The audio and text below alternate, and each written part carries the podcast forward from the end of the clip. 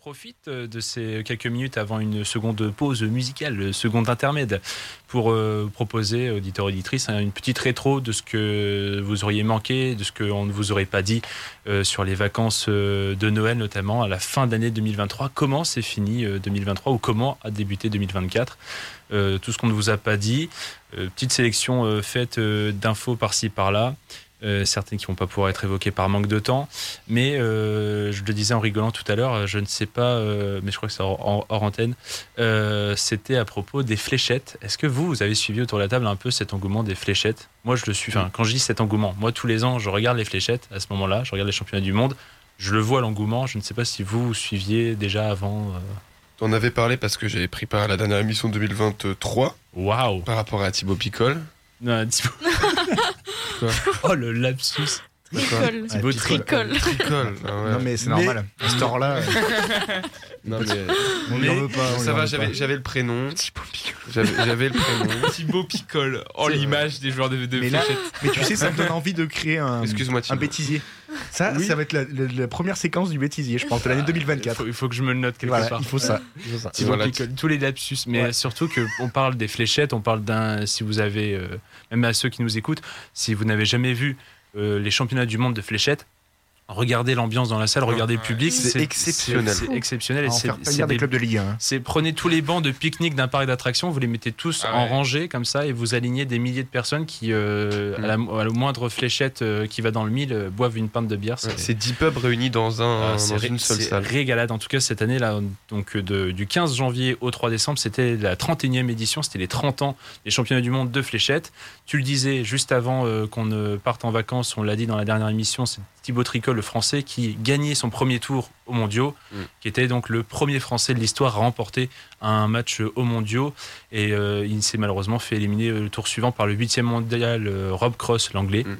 Mais surtout, c'est peut-être que vous avez vu autour de cet événement-là, de cet engouement-là, le finaliste de cette édition-là, qui n'est d'autre que Luke Littler, un jeune Anglais de 16 ans seulement, plus jeune finaliste de la compétition et qui a créé un engouement fou autour de lui, qui a bondi, qui a gagné 650 000 abonnés sur Instagram. Enfin, mm. c'est phénoménal. Euh, tous les Anglais, tout d'un coup, se sont pris euh, d'émerveillement pour lui. On rappelle un garçon de 16 ans qui ne s'entraîne qu'une demi-heure par jour parce qu'il ne faut pas pousser, parce que j'ai besoin de manger mon kebab, de faire ma sieste et de jouer à la Xbox. On est quand même sur un champion. Il n'y a que dans les fléchettes. remarquable. Il n'y a, que dans les fléchettes où un champion peut se targuer de, enfin, ou un vice-champion en l'occurrence peut se targuer d'avoir ce, train de vie là quand même. Mm. Bon voilà quoi en tout cas. Donc euh, ce, petit événement-là, ces championnats du monde de fléchettes qui ont, qui ont fait parler d'eux, notamment grâce aux Français, grâce à ce jeune crack. Euh, pour ce qui est euh, un peu plus logique des sports d'hiver, on va parler un peu ski alpin aussi, avec des belles petites semaines de vacances pour nos Français. On remonte d'abord au 22 décembre dernier sur le slalom de Madonna en Italie. Non, on ne parle pas de la chanteuse Gaëtan. Euh, Clément Noël a signé le deuxième temps derrière l'Autrichien Marco Schwartz. Donc premier podium pour les Français à ce moment-là de la saison. Et encore mieux, une semaine après, le 29 euh, décembre, 28 euh, pardon, décembre à Bormio. Et la victoire de Cyprien Sarrazin, le Français, sur la descente devant Monsieur Marco Odermatt pour 9 centièmes. Première victoire tricolore là-bas depuis Luc Alphand en 1996 première descente remportée depuis Adrien Théo en 2015, c'était à Santa Caterina. Euh, est-ce que elle va, vous pensez qu'elle peut avoir un poids historiquement cette victoire-là, cette mm. descente de Cyprien Sarrazin? Oui, c'est clair. Sur une, en plus sur une sur une descente très très compliquée. D'ailleurs, tu parlais de Marco Schwartz. D'ailleurs, il a chuté cette descente-là et je crois que même la saison est finie pour lui ça pose des questions en plus sur la rivalité qu'il avait avec euh, avec euh, Marco Odermatt. Mais euh, mais oui c'est vrai ça ça va avoir une résonance cette cette belle victoire pour pour pour Cyprien. Tu l'as dit c'est premier français depuis du coup 27 ans à peu près si je dis pas de bêtises. 96 et donc voilà en plus je crois il a été élu il a été élu en décembre meilleur sportif des Hautes-Alpes donc tu vois, et en plus il y a le, il y a le, il y a le, la nomination qui va avec. Donc euh, c'est clairement, on le considère comme le futur, euh, le futur des sports d'hiver.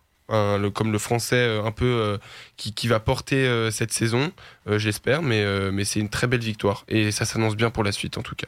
En tout cas, si l'Italie lui réussit, les JO 2026 d'hiver pourront bien l'aider. Et pour la petite anecdote, sur cette même descente, il y avait un certain Nils Alphand, fils de Luc Alphand, né en 1996, donc l'année de la victoire de son père euh, à l'époque, la dernière euh, descente d'un Français. C'est fou quand même. La vie est faite de coïncidences, La vie est, folle. Allez, deux petites infos. On va parler gardien. On va d'abord parler gardien de hand avec l'annonce de la retraite de Vincent Gérard. C'était le 20 décembre dernier. Euh, le gardien euh, international français euh, qui est en train de, de doucement se remettre d'une blessure a fait un entretien au journal L'équipe et a annoncé qu'il voudrait prendre sa retraite à la fin de la saison. Alors, quel, euh, quel moment euh, le faire, puisqu'il rêve quand même de participer au JO de Paris 2024, ce qui serait le parfait euh, gong final pour lui. On rappelle, gardien de 37 ans, c'est 150 sélections en équipe de France, et 20 ans de carrière au plus haut niveau dans des clubs notamment français. Et en ce moment, il est à Kiel en Allemagne, mm. où il est malheureusement blessé depuis l'avant-saison. Et il a été champion olympique en 2021 à Tokyo, champion du monde 2017, champion d'Europe 2014 avec les Bleus, et notamment aussi vainqueur de la Ligue des Champions 2018 avec Montpellier. Euh, ce Vincent Gérard, un grand Vincent Gérard dans l'histoire des Bleus? Ah bah oui, euh, je pense qu'il fait partie des, des plus grands gardiens de, de l'histoire de l'équipe de France. Euh, franchement, on a, on a la chance d'avoir à ce poste-là des, des, légendes, en fait, mais même du, du handball mondial. Quoi. Donc, et Vincent Gérard, même si il a commencé dans l'ombre de Thierry Meyer, il a fait partie de cette équipe de France dans la, post-Thierry même pendant, mais même juste après, euh, il a fait partie de cette transition absolument euh, magistralement réussie. De ses premiers titres, la champion d'Europe 2014, champion du monde 2017, il est là. Hein, champion du monde 2017, il, assure dans les cages quand Titi. Et, c'est euh, justement ça, je, rebondis sur ce que tu dis. ce passage de flambeau, il l'a assuré, il a honoré Thierry au meilleur. Moi, j'ai souvenir justement du championnat du monde là en 2017, où, où je crois qu'en phase de poule, il joue presque pas. Et puis c'est en demi-finale, je crois, face à la Suède, euh, où euh, Thierry Meyer passe euh, à côté de sa, première mi-temps et il rentre et il nous fait une demi-finale extraordinaire. Et puis après, en Norvège, face à la Norvège en finale, il joue presque, il joue la, deuxième mi-temps complète et puis il ferme la boutique. Il nous, offre la finale en fait. Et donc, donc je le rejoins totalement. il a, il a été dans l'ombre de Thierry Meyer, mais après il l'a, il l'a honoré et c'est, clairement un des meilleurs, un des meilleurs gardiens, une figure de l'équipe de France de hand. Et puis en plus, c'est un personnage, Vincent Gérard. on le voit, bon là dans, enfin le on l'a lu dans l'interview euh, dont tu, parlais dans, l'équipe dans laquelle il annonce la fin de sa carrière. Il a, il a, son franc-parler.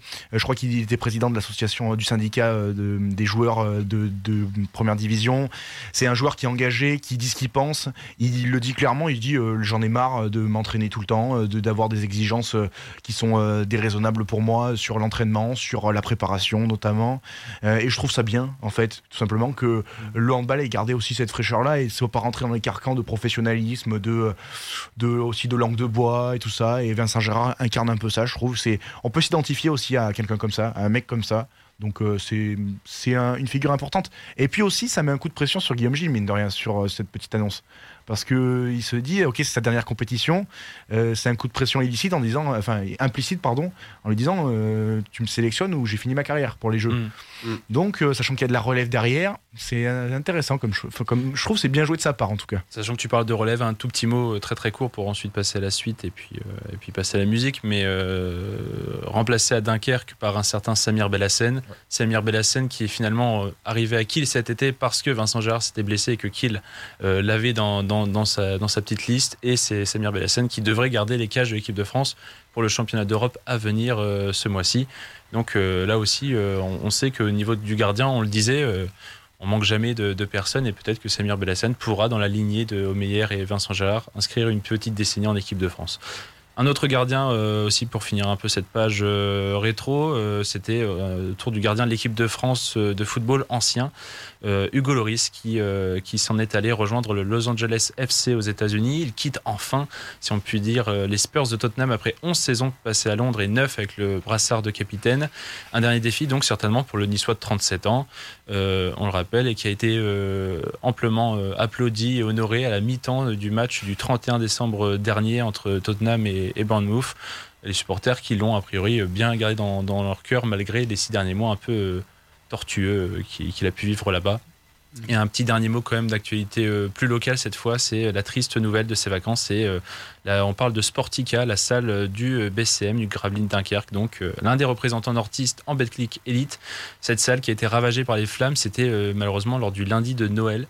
Un départ de feu qui a tout détruit sur son passage dans la salle qui reposait sur une charpente en bois. Ça n'a pas aidé.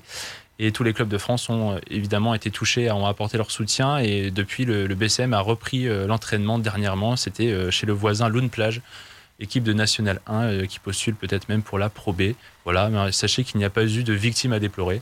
Donc c'est quand même une triste nouvelle, mais on parle que d'infrastructure en tout cas, mais c'est tout de même l'âme d'une salle. J'ai pas eu la chance encore, enfin j'ai pas eu du coup du, tout la chance d'aller à Sportica. Ouais. C'est ton cas Non, moi non plus.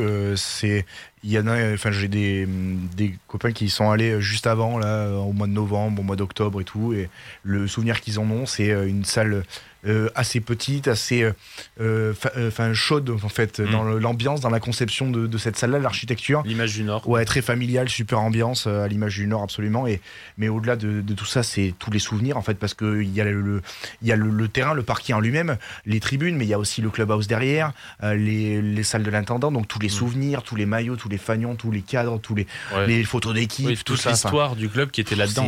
Toute l'histoire d'un club parce que il y a certes les archives maintenant numériques, mais il y a toutes les archives euh, l'ancienne, papier évidemment. Et, et c'est tout ça qui est encore plus triste. Et puis financièrement, ça va être compliqué pour un club qui est très, euh, énormément en difficulté cette saison en, en Betclic. C'est euh, en termes sportifs, je peux parler pour un maintien qui va être mmh, compliqué à mmh. assurer. Donc voilà, c'est les dirigeants du BCM disaient que ça va peut-être bah, souder d'une manière assez inédite le club, les dirigeants, les joueurs et tout ça. On espère pour eux. En tout cas, ça serait, ça serait franchement chouette qu'ils arrivent à se maintenir en première division.